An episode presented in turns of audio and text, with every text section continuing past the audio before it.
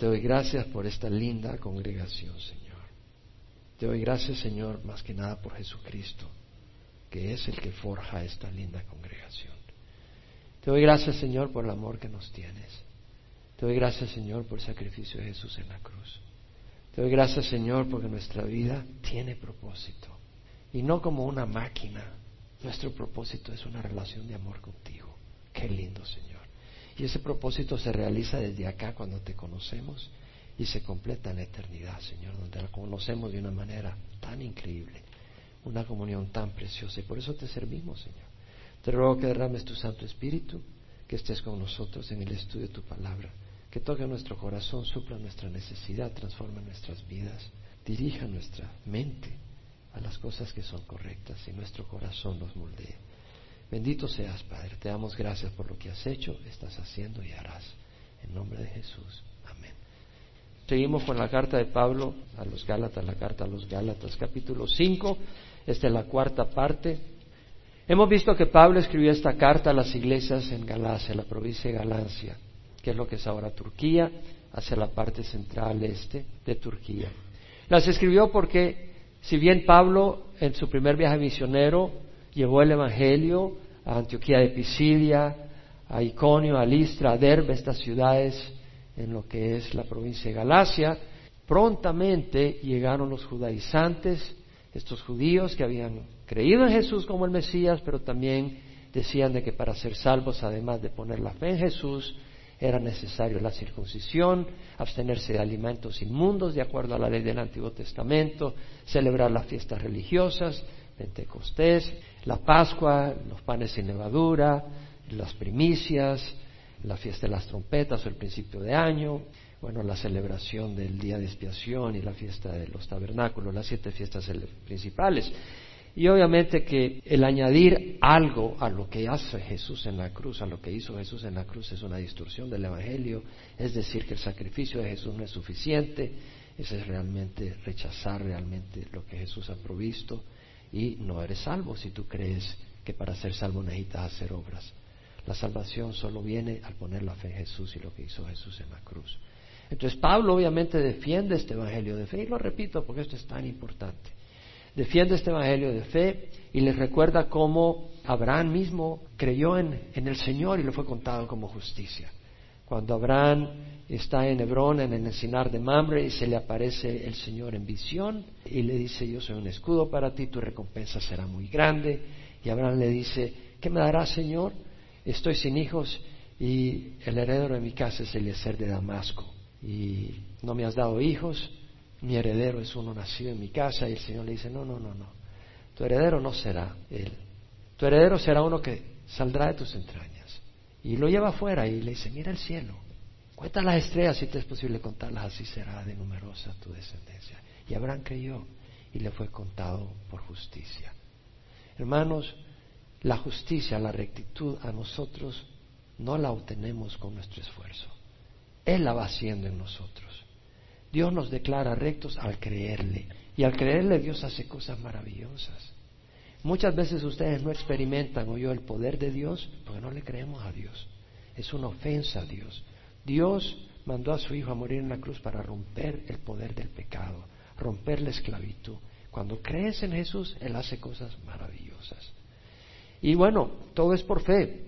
Pablo les explicó cómo Abraham fue declarado justo antes de la circuncisión, eso lo vimos en el capítulo 3, y también entendemos cómo Pablo luego les dice, los que son de las obras de la ley están bajo maldición porque escrito está, maldito todo el que no permanece en todas las cosas escritas en el libro de la ley para hacerlas. O sea que si tú quieres ser justo por tu esfuerzo, tienes que cumplir no solo la ley ceremonial, pero tienes que ser perfecto en la ley moral. No quiere decir que vamos a desobedecer a Dios, al contrario, pero la ley, si tú no recibes a Cristo, vas a estar bajo la ley y la ley lo único que provoca en ti es la rebeldía. Dice, no codiciar, codicias, no cometer adulterio, quieres cometer adulterio. Se necesita un cambio. Entonces Cristo nos redimió de la maldición de la ley haciéndose él maldición, porque escrito está maldito el que cuelga de un madero. ¿Qué hizo Cristo? Al morir en la cruz él recibió el pago, él fue declarado maldito por nosotros, él recibió todo el castigo que nosotros merecemos. Ahora, cuando murió Cristo de nosotros, si ahora ponemos la fe en Él, estamos unidos en su muerte. Cuando En Romanos 6 Pablo dice, no sabéis que los que hemos sido bautizados en Cristo Jesús hemos sido bautizados en su muerte. ¿Por qué? Porque hemos sido, por medio del bautizo, unidos a Él en su muerte, para que así como Cristo resucitó de la muerte por la gloria del Padre, así nosotros andemos en novedad de vida. ¿Qué resucitó a Jesucristo de la muerte? El poder de Dios. Y ese poder de Dios está para los que nos hemos identificado con Cristo, para vivir en novedad de vida. Tenemos una naturaleza pecadora, pero Dios nos da el Espíritu Santo. Y ese Espíritu Santo nos da poder para caminar en rectitud. No eres esclavo de la carne.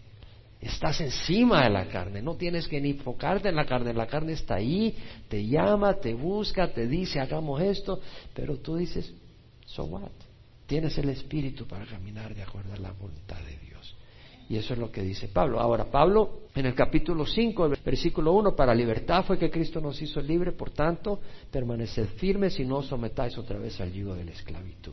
Es decir, Pablo le recuerda, no cedan al legalismo, o que vamos a circuncidarnos, o que tenemos que ir vestidos de esta manera a la iglesia, o que tenemos que hacer esto para ser aceptados por Dios. No, ven con un corazón sensible y disponible a Dios. Eso es lo que Dios busca, un corazón.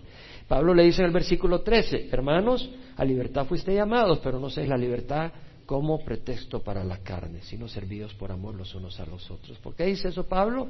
Porque la gente puede pensar, ok, soy libre, entonces ahora voy a hacer lo que me dé la gana. Un momento, si tú tienes el Espíritu Santo, acuérdate, la ley que provoca en nosotros, rebelión. La ley provoca en nosotros rebelión, pero ¿qué produce cuando nosotros tenemos el Espíritu Santo? Es Dios quien obra en nosotros tanto el querer como el hacer para su beneplácito. Cuando tenemos el Espíritu Santo, el hombre y la mujer que tiene el Espíritu Santo lo que está pensando es en servir a Dios. Si tú no tienes eso en tu mente y tu mente está en la carne es porque no tienes el Espíritu Santo. Pero si tienes el Espíritu Santo, lo que vas a tener en el corazón es cómo servir a Dios y vas a hallar gozo en el Señor. Es un gozo increíble el que el Señor nos da. No quiere decir que no van a haber problemas, pero Dios llena nuestro corazón de gozo que el mundo no conoce. Y eso es lo hermoso que tenemos. Ahora, Pablo dice en el versículo 16, andad por el Espíritu y no cumpliréis el deseo de la carne. Es decir, la fórmula es, tienes el Espíritu Santo, déjate guiar por el Espíritu. Claro, no quieres estar en el lodo. Si tienes el Espíritu Santo, no vas a querer estar en el lodo. Porque el deseo de la carne es contra el espíritu y el del espíritu contra la carne, pues estos se oponen el uno al otro de manera que no podéis hacer lo que deseáis. Pero si sois guiados por el espíritu, no estáis bajo la ley. Ahora vamos a continuar con el versículo 19 al 21.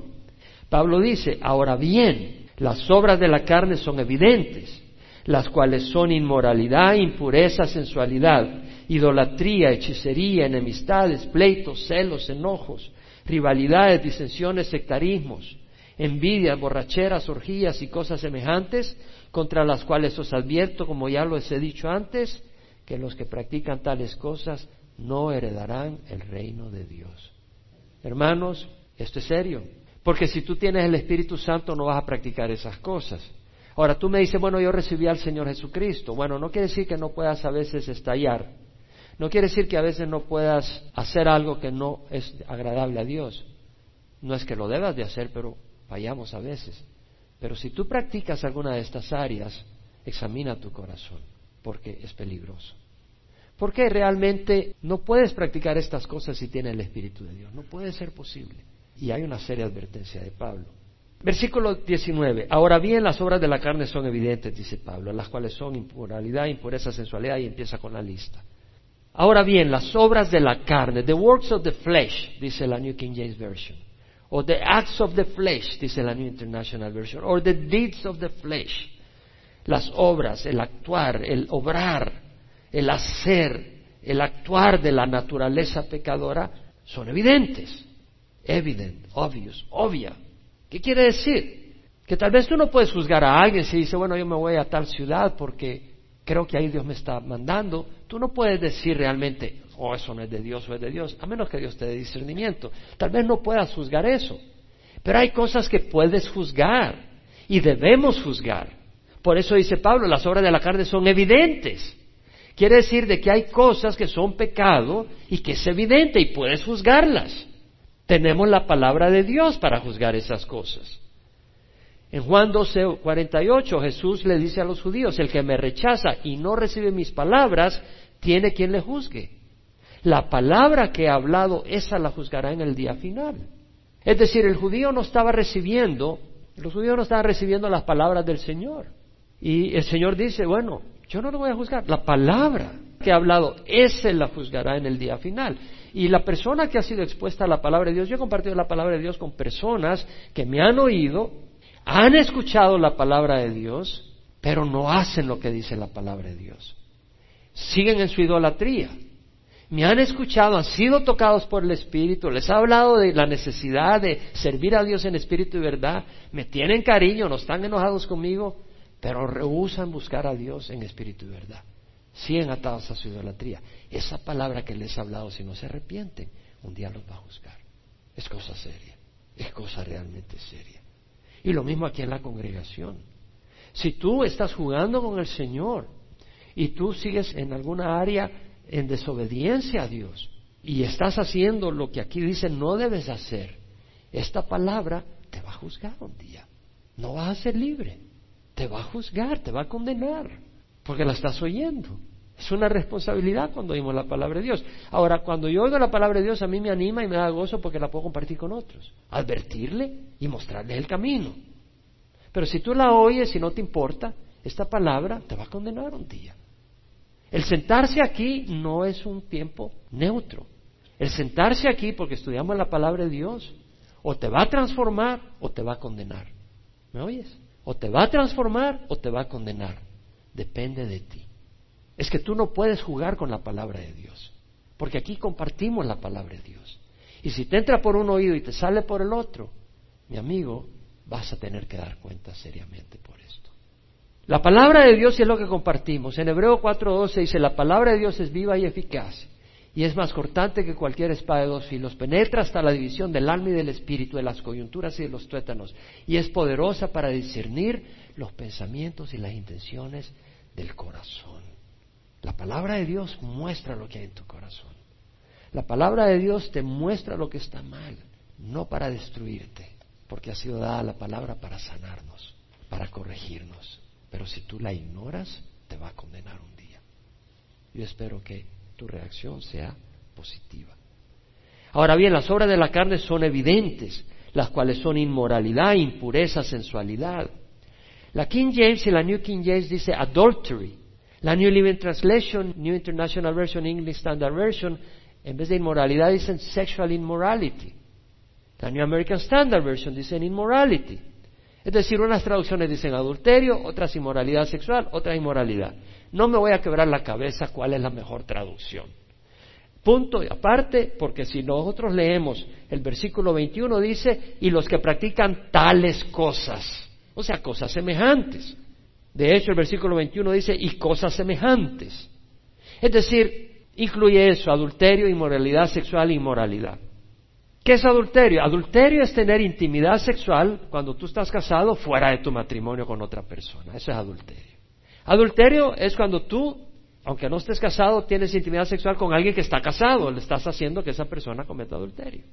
El mundo le llama un affair. En las novelas, un affair. It's having an affair.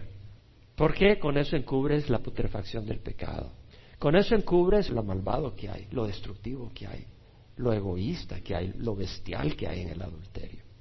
Aunque nosotros no lo vemos así, lo vemos atractivo. Contemplar pensamientos sexuales fuera del matrimonio es pecado.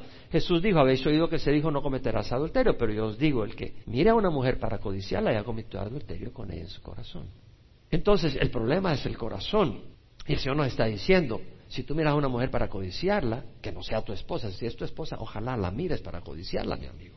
Pero si no es tu esposa, por favor, no la mires para codiciarla. Pero ahí todos hemos fallado, desgraciadamente. No para reírnos y sentirnos valientes por eso. Desgraciadamente tenemos una naturaleza malvada y egoísta, pecadora. Pero por eso venimos a la cruz. Pero nosotros, teniendo el Espíritu Santo, debemos de entender de que no podemos vivir codiciando a otras personas y eso es pecado. Si tú en tu mente vives codiciando, eres casado y vives codiciando a otra mujer, tienes que arrepentirte, porque no es de Dios. Impureza. La palabra impureza, la King James y la New King James dice fornication, fornicación. La New Living Translation, la New International Version, la English Standard Version, la New American Standard Version dicen impurity, impureza. La palabra, ¿sabe cuál es? Pornía. De ahí viene pornografía.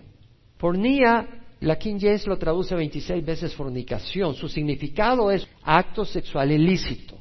Incluye adulterio con personas casadas, incluye fornicación. La fornicación es jóvenes o adultos que no están casados que tienen sexo entre ellos. Homosexualidad, lesbianismo, pornía incluye todo eso, sexo con animales, sexo con parientes cercanos, por ejemplo, un padre con su hija, una hermana con su hermano, eso se llama impureza. Sexo entre los no casados es pecado. En nuestra sociedad no es pecado, ante los ojos de la sociedad. Son novios, supuestamente se están acostando en la cama. Salieron a una cita, salieron al cine, algo, esa noche se acuestan entre ellos. Bueno, número uno, cuando tú te acuestas con una persona que no es tu cónyuge, le estás robando al futuro esposo de esa persona. Le estás robando y le estás poniendo en su mente experiencias que va a llevar a su matrimonio. Para la persona que viene a Cristo, Cristo tiene poder para borrar el pasado. Amén. Estoy convencido. Si algo no está en Cristo, nueva criatura es. Y yo no lo digo en los labios para afuera, lo digo del corazón. Una persona puede haber convivido con otras personas, pero viene a Cristo y esa persona puede ser una persona ideal en un matrimonio. Y una persona puede venir virgen al matrimonio y ser una peste en el matrimonio, porque el problema está en el corazón. Si uno está en Cristo, nueva criatura es. Ahora bien, si tú conoces a Cristo y juegas con la fornicación, yo creo que el Señor puede permitir que las experiencias que lleves las lleves a tu matrimonio y sean una espina el resto de tu vida como disciplina. Si tú tienes a Cristo, no juegues con la fornicación, porque Dios te puede disciplinar duramente. Además del SIDA y otras enfermedades. Yo recuerdo cuando iba a la escuela bíblica de Colombia, Bible College, que en una ocasión el presidente de la institución, en el tiempo de meditación bíblica, leyó una carta de un estudiante que se había grabado que le dio SIDA. ¿Por qué? Porque se metió a hacer lo que no debía. Y era un estudiante de seminario que se había grabado y se metió donde no debía meterse. Y terminó con SIDA y escribió una carta para que la leyeran los estudiantes, advirtiéndoles del pecado y de las consecuencias. El sexo entre no casados es pecado. Si no amas suficiente a una persona para casarte con ella antes de tener intimidad, pues no tengas intimidad con esa persona. Y si la amas la suficiente, espera porque si tú la amas, vas a esperar. El amor verdadero es paciente. Una relación sexual fuera de matrimonio es pervertida, es incompleta, porque no tiene el apoyo de Dios. Y qué lindo cuando tienes el apoyo de Dios en la intimidad con tu pareja. Ahora, contemplar pensamientos sexuales con tu novio u otra persona que no sea tu esposo es pecado. El dejar que tu mente y tu imaginación vuele con otra persona que no es tu esposa o tu esposo es pecado, porque es adulterio. Jesús dijo, no cometerás adulterio, pero digo que todo el que mira a una mujer para codiciarla ya cometió adulterio. Si tú en tu mente estás imaginando pensamientos y echándole fuego a pensamientos de que estás sexualmente metido con otra persona, no es bueno. Y lo mismo yo les aconsejo a los jóvenes, les digo, o a los adultos, si tú estás de novio con alguien, besos apasionados, no hay espacio. ¿Por qué? Un beso apasionado que provoca deseos sexuales. Y si no estás casado no debes de provocarlos. Así de sencillo. El amor es distinto a la lujuria. Amnón, cuando ves la vida de Amnón, fue el primer hijo de David, el hijo mayor de David. Amnón se enamoró de su media hermana, de Tamar, que era hija de David, pero de otra mujer, entonces era media hermana. Y haber sido una mujer muy linda. Pero Amnón no tuvo interés en casarse con ella, porque la misma Tamar le dijo, le dile a mi papá y me va a entregar a ti como esposa. Pero no, el Amnón estaba apasionado, decía que la amaba, no sabía cómo acostarse con ella. Y lo que hizo fue, a través de un amigo que le dijo cómo hacer el asunto, le hizo saber a su papá que estaba enfermo. Y no estaba enfermo. Entonces le dijo, dile a Tamar que ven y me prepare unas tortitas en mi casa para que me dé de comer. Y el David accedió. Y cuando Tamar le preparó las tortitas y se las llevó a la alcoba, le dice a la gente, sálganse. Y se quedó solo con Tamar. Y la agarró para querer tener sexo. Y él le dice, no, hermano mío, no hagas esto, eso será una infamia. Dile a mi papá. Y mi papá me va a entregar a ti como tu esposa. Pero él no, accedió, porque la lujuria es ciega. Y la tomó y la forzó. Y obviamente al final, porque no fue una relación de amor, sino una bestialidad, terminó odiándola y rechazándola y sacándola y que se fuera. Entonces vemos que eso no es amor, eso es lo que hace la lujuria. ¿Qué es el amor? 1 Corintios 13, el amor es paciente, si es verdadero amor. Es decir, espera el matrimonio. El amor es amable, el amor no tiene envidia, el amor no es actancioso, el amor no es arrogante, no se porta indecorosamente. ¿Qué quiere decir? Que no descubre la desnudez de otra persona que no sea su cónyuge. No acaricia sexualmente a otra persona fuera del matrimonio. No busca lo suyo. El amor no busca lo suyo, no busca simplemente satisfacer sus deseos hormonales. No toma en cuenta el mal recibido, no se irrita, no se regocija con injusticia. El verdadero amor no se regocija con las oportunidades de pecar, no se regocija con la inmoralidad, se alegra con la verdad, todo lo sufre. El verdadero amor espera, sufre el empuje hormonal.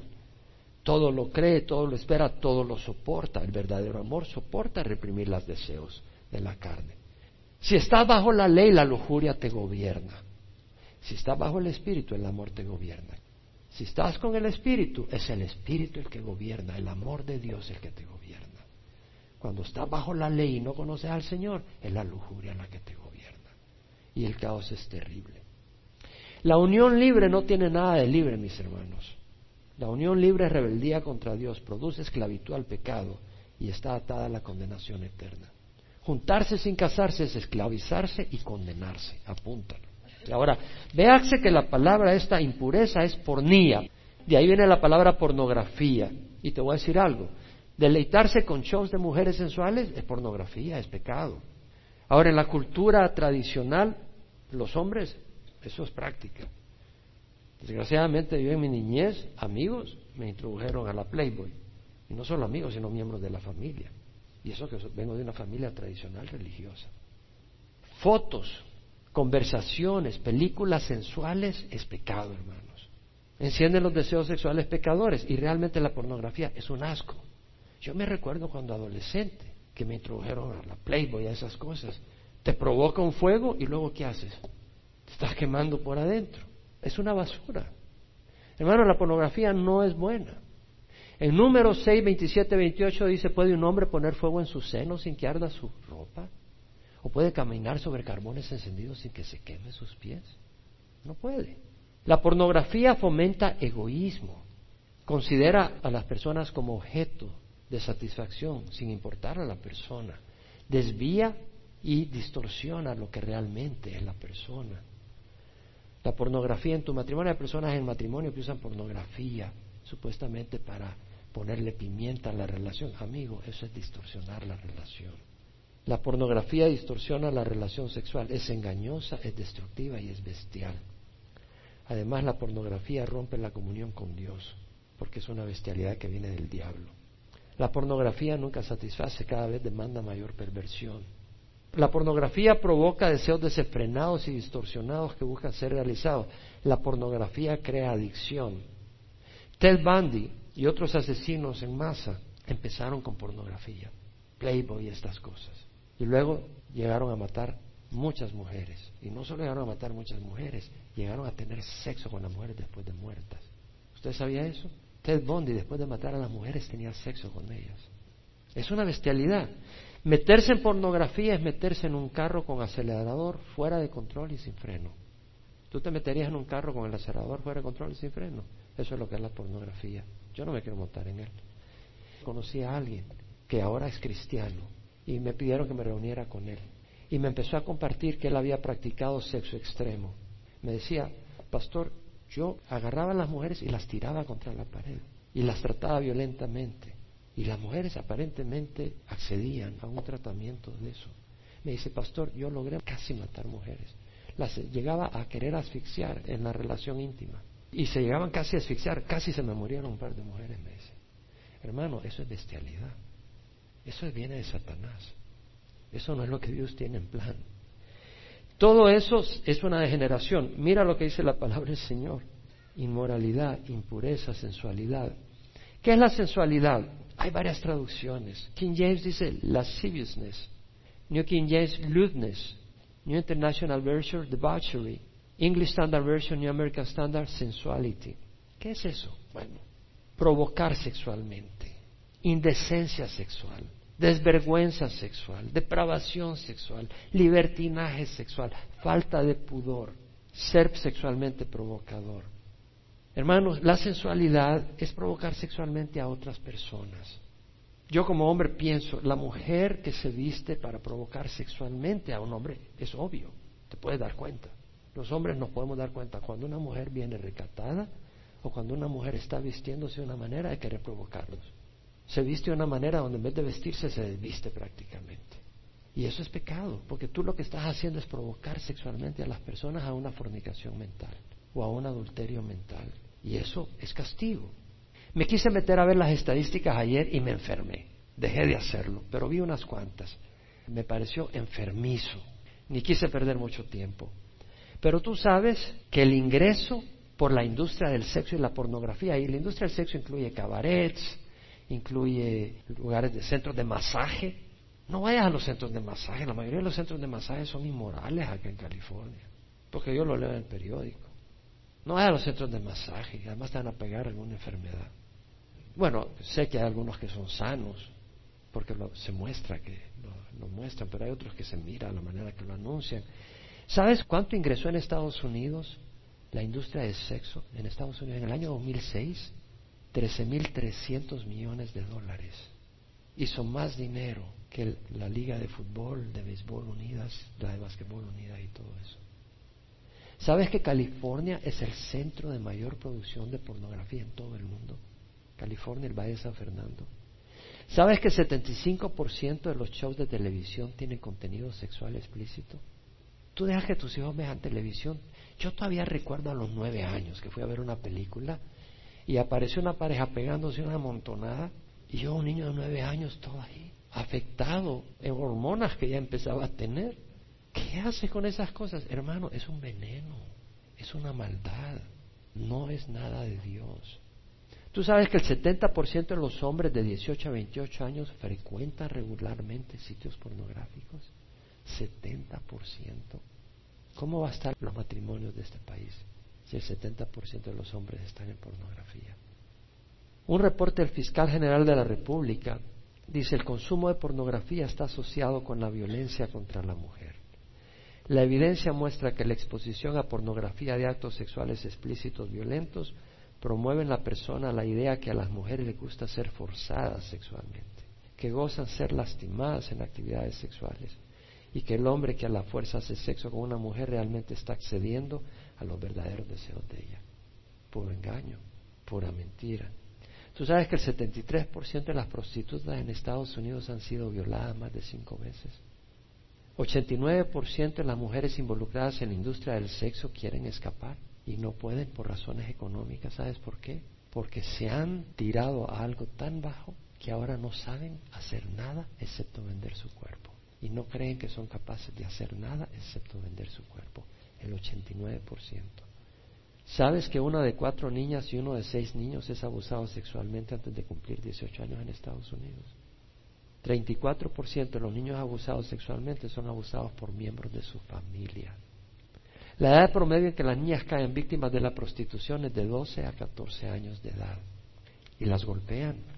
Estaba leyendo un reporte hace algunos días que las atraen con cosas de niñas de 12 a 14 años le van a dar esto, le van a dar lo otro, cosas de niñas. Y luego en el proceso les presentan algo como interesante que no lo es y luego las terminan violando, golpeando y luego las golpean si no traen tanto dinero al día o a la noche. Las golpean para que realmente sean activas y logren obtener dinero. Voy a hablar un poco más sobre la inmoralidad, la impureza y la sensualidad. La sexualidad es un regalo precioso de Dios. La sexualidad es algo precioso, no lo inventó Satanás, mi amigo, lo inventó Dios. Es algo usado para procrear y para una intimidad preciosa, y más si Dios está en ella. Pero la distorsión y la perversión es destructiva y condenada por Dios. El sexo jamás debe de usarse para humillar a alguien, jamás debe de usarse para explotar a alguien o para tomar ventaja de alguien o para manipular a alguien. Muchas veces en la pareja uno de los miembros retiene el sexo del otro para manipularlo. Eso es satánico. Tratar a alguien como objeto de placer egocéntrico no es el motivo del sexo. Obligar a hacer a alguien que haga lo que le incomoda física o moralmente o que va contra su conciencia, eso no es de Dios. En la intimidad de la pareja, nunca obligues a tu pareja a hacer lo que la pareja siente incomodidad. Marcos 9:42 el Señor dijo, cualquiera que haga tropezar a uno de estos pequeñitos que cree en mí, mejor le fuera si le hubieran atado al cuello una piedra de molino de las que mueve un asno y lo hubieran echado al mar. Pienso en los pastores, en los maestros, en los sacerdotes, en los papás, en los adultos que sexualmente toman ventaja de niños. Es una seria advertencia del Señor. Mucho de la televisión es inmoral. Yo no veo cualquier película de televisión. Mucho del Internet es inmoral. Hollywood, mucho es inmoral. Películas, hay muchas cosas que son inmorales revistas, hay mucha música que es inmoral.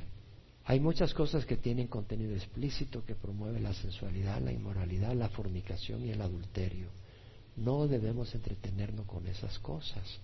Si tú te entretienes con esas cosas, si tú compras esas cosas, estás apoyando ese negocio.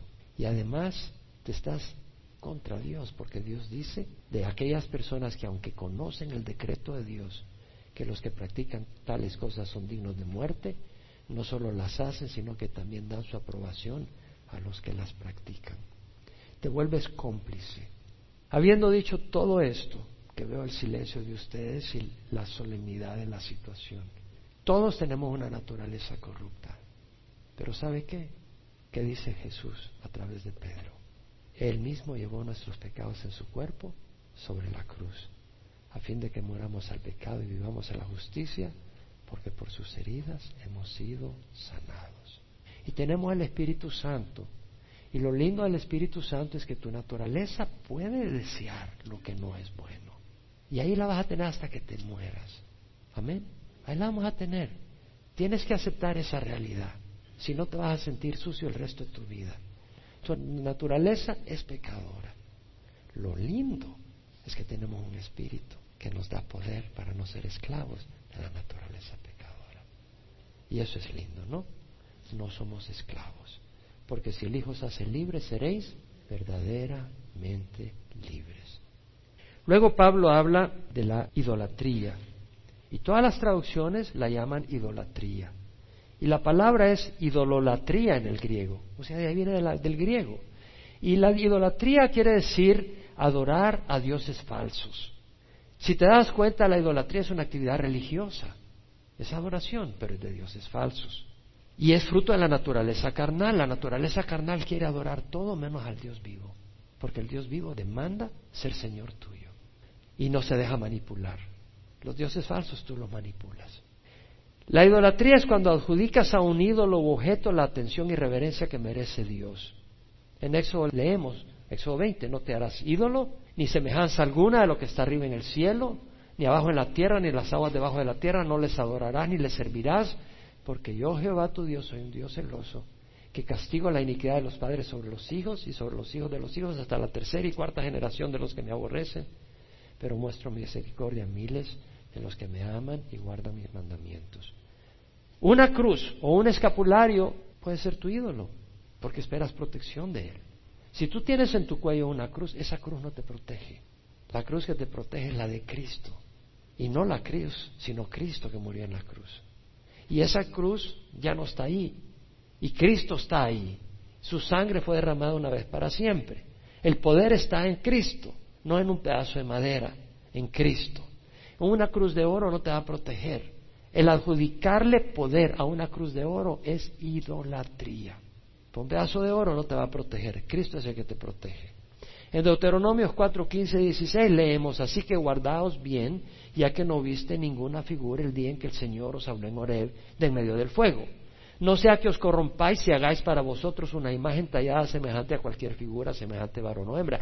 Es decir, cuando el Señor se apareció en el monte Sinaí, no se le apareció visiblemente su figura al pueblo de Israel. Porque si no, hubieran hecho una imagen. ¿Dónde tenemos una imagen de Jesús real? Ni una. Es un milagro que jamás hayan hecho. Jesús fue adorado por los apóstoles. Le adoraron. No nos dicen ni un rasgo de Jesús. Si era narizón, si no era narizón, si la piel era oscura, si era clara, si era bajito, si era alto, si sus ojos eran oscuros, azules, ni un rasgo. Yo creo que no es accidente. Que una persona que ha revolucionado el mundo como lo hizo Jesús en sus días y que fue amado como lo amaron sus apóstoles que dieron sus vidas por él y no dijeron jamás un rasgo de él, es un acto soberano de Dios. ¿Sabes para qué? Para que no adoremos ninguna imagen de él, pero que lo adoremos a él en espíritu y verdad. Cuando tienes pinturas, cuadros, estatuas que recuerden algún evento, está bien, siempre que no te las arrodilles ni le pongas candela, porque eso no sirve. La idolatría es también cuando una persona se vuelve la razón de tu existencia. ¿Para quién hemos sido creados? Para Cristo. En Colosenses leemos, Jesús es la imagen del Dios invisible, el primogénito de toda la creación, porque en Él fueron creadas todas las cosas, tanto en los cielos como en la tierra, visibles e invisibles, tronos, dominios, poderes, autoridades. Todo ha sido creado por Él, para Él, Él es antes de todas las cosas y en Él todas las cosas permanecen. Todo ha sido creado por Él y para Él. Hemos sido creados para Dios. Dios debe ser, para Jesús, Jesús debe ser la razón de nuestra existencia. Mira, tú puedes estar en un problema y tratar de sacarlo con otro problema. Tu plenitud la hayas cuando Jesús es el que llena tu corazón. Nadie puede llenar ese espacio. Jesús no más. Y cuando tú temes y honras más a un hombre o a una mujer que a Dios, estás cometiendo idolatría. No, no vas a la iglesia porque si no yo te dejo, pues. Entonces ya no voy a la iglesia para que no me dejes. Estás honrando más a esa mujer que a Dios. Es idolatría. O a ese hombre que a Dios. Cuando pones tu confianza en el dinero, estás confiando en el dinero, no en Dios. Tu Dios se ha vuelto el dinero.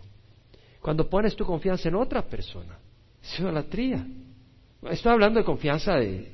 No quiere decir que no vas a desconfiar de tu cónyuge, de tus hijos. No estoy hablando de confianza salvadora, pues. Que Él te va a proteger en tu vida. Realmente, mira, el único que tiene control de nuestra vida es el Señor. Nuestra vida está en las manos de Dios. Y en Isaías 43, 10 dice, antes de mí no fue formado Dios, ni después de mí lo habrá. Yo, yo soy Jehová y fuera de mí no hay Salvador. Isaías 44, 6 dice, así dice Jehová, el Rey de Israel y su Redentor, Jehová de los ejércitos. Yo soy el primero y yo soy el último, y fuera de mí no hay Dios.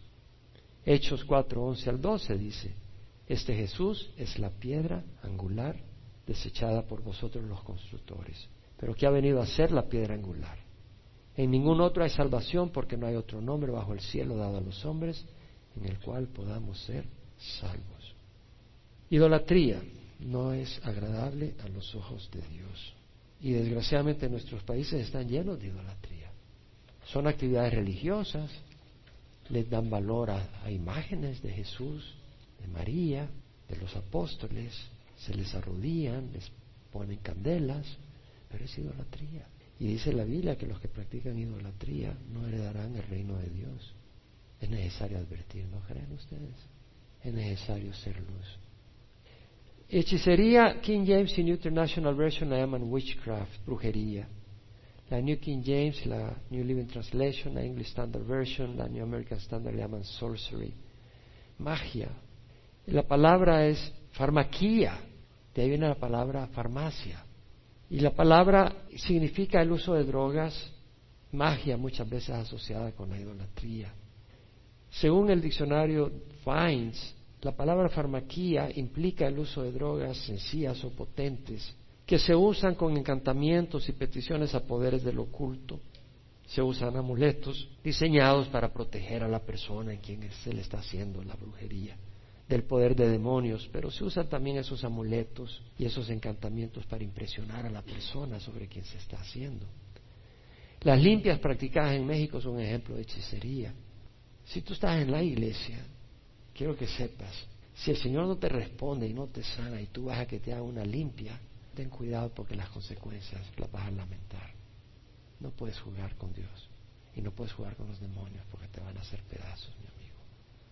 La Ouija es un medio para consultar con poderes demoníacos, no juegues con la Ouija. El horóscopo es buscar interpretar el futuro con los astros. ¿Sabes que nuestro futuro no está en Marte, ni en la Luna, ni en Mercurio, está en las manos de Dios? Y si Él no te lo revela, ¿para qué vas a ir a los astros? Los astros no hablan. Los demonios hablan y te pueden engañar.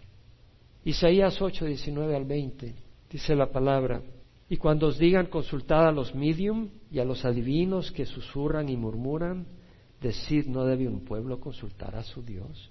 ¿Acaso consultará a los muertos por los vivos? Los que consultan con María, con San Pedro, están consultando con los muertos. Pues se murieron. Con Juan Pablo II. No consultes con ellos, consulta con Dios. A la ley y al testimonio, si no hablan conforme a esta palabra es porque no hay para ellos amanecer. Y pasarán por la tierra oprimidos y hambrientos.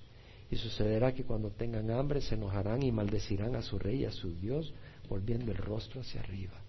Después mirarán hacia la tierra y aquí tribulación y tinieblas, lobreguez y angustia y serán lanzados a la oscuridad. Dice entonces la palabra, y lo voy a repetir, las obras de la carne, pon atención, son evidentes, las cuales son inmoralidad, impureza, sensualidad, idolatría, hechicería, enemistades, pleitos, celos, enojos, rivalidades, disensiones, sectarismos, envidias, borracheras, orgías y cosas semejantes, contra las cuales os advierto, como ya os lo he dicho antes, que los que practican tales cosas no heredarán el reino de Dios. Vamos a cerrar los ojos. Si nunca has recibido al Señor y tú practicas estas cosas, o algunas de ellas, es tiempo de arrepentirte y tener el poder que la ley no te da, pero el poder que te da el Espíritu, de vivir una vida sana, completa, abundante de la que prometió Jesús. Yo te invito a que recibas a Jesús. Si nos ves por internet, estás en el salón familiar o acá y no has recibido a Jesús, recíbelo, ora conmigo ahí donde estás. Y si has estado caminando en pecado, arrepiéntete y reafirma tu salvación viniendo al Señor. Padre Santo, te ruego perdón por mis pecados. Hoy recibo a Jesús como Señor de mi vida. Creo que tu sangre en la cruz es poderosa y preciosa para lavarme de todos mis pecados. Hoy recibo a Jesús en mi corazón como mi Señor y mi Dios. Dame tu Espíritu Santo para poder caminar en amor a ti y a la luz tuya. En nombre de Jesús. Amén. Si has orado, el Señor te da vida eterna. Señor, te damos gracias por las advertencias que nos das y como congregación rogamos tu Santo Espíritu que ponga en nuestro corazón ese avivamiento, Señor, y esa pasión y esa apertura de los ojos, Señor, que nos hace ver lo grande, lo ancho, lo largo, lo alto y lo profundo de tu amor, que es mejor, Señor, que cualquier amor del mundo, Señor. Ese amor que llena nuestro corazón y ese poder con tu espíritu que nos permite caminar, no en el lodo, pero caminar en el reino de los cielos, Padre, en las alturas. Como dijo Habacuc, has hecho mis pies como los de la sierva y me haces caminar en las alturas te glorificamos, te exaltamos.